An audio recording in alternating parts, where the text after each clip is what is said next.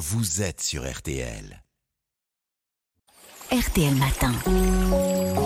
Ça va beaucoup mieux. Avec Aline Perraudin. Alors c'est un peu notre euh, droit de suite parce que la semaine dernière, RTL recevait Steve Stevenart. C'est un nageur exceptionnel qui a traversé à plusieurs reprises la Manche et on revient aujourd'hui avec vous Aline sur son alimentation. C'est pas pour rien qu'il est surnommé Steve le phoque. Ah non, c'est pas pour rien parce que le phoque c'est vraiment son animal totem parce qu'il faut bien comprendre que pour accomplir ses exploits en eau froide, bah, Steve Stevenart il mange énormément de poissons gras.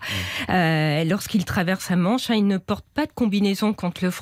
C'est interdit dans le règlement. Il est uniquement vêtu d'un maillot de bain. Alors, vous comprenez, hein, pour réussir cet exploit, il n'a pas d'autre solution que de se constituer une combinaison naturelle.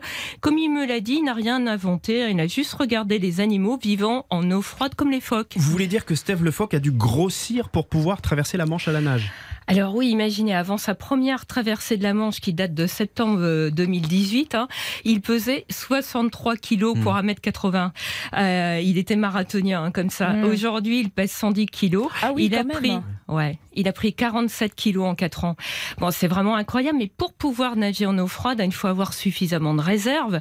Sans parler de l'effort à fournir, hein, le corps dépense énormément de calories pour rester à sa, tempé- à sa température. hein. Steve Le Foc m'a dit que lors de sa première traversée de la Manche, il avait perdu 7 kilos en 21 heures. Ah, Vous c'est ça la solution pour maigrir, il faut traverser la Manche.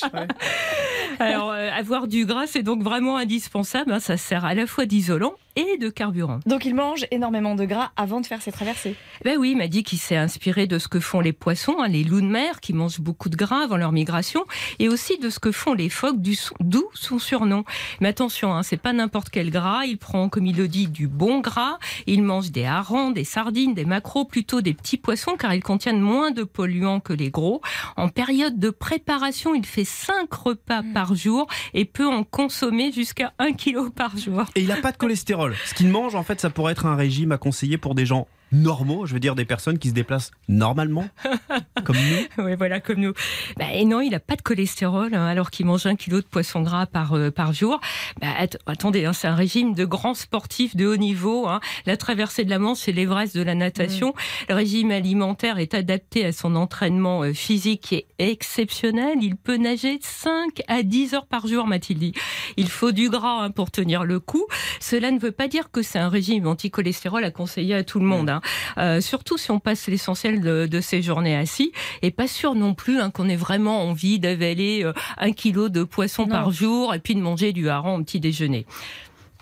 Alors donc euh, Steve euh, a raison de dire que le gras du poisson c'est du bon gras ou pas? Alors ça, pour le coup, il a vraiment raison et on a intérêt à manger aussi du poisson gras, mais plutôt une à deux fois par semaine. Euh, et, quand on a du cholestérol, on a aussi intérêt à manger beaucoup de végétaux riches en fibres.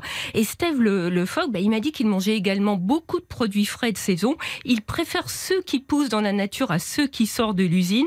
En cela, bah, l'alimentation peut être un modèle. Et puis, bah, on pourrait suivre son mode de vie actif, hein, parce qu'on sait, la meilleure arme contre le cholestérol, bah, c'est le sport. Mmh, évidemment. Merci beaucoup, Aline. Retrouvez toutes vos émissions en podcast sur RTL.fr ou sur l'application RTL.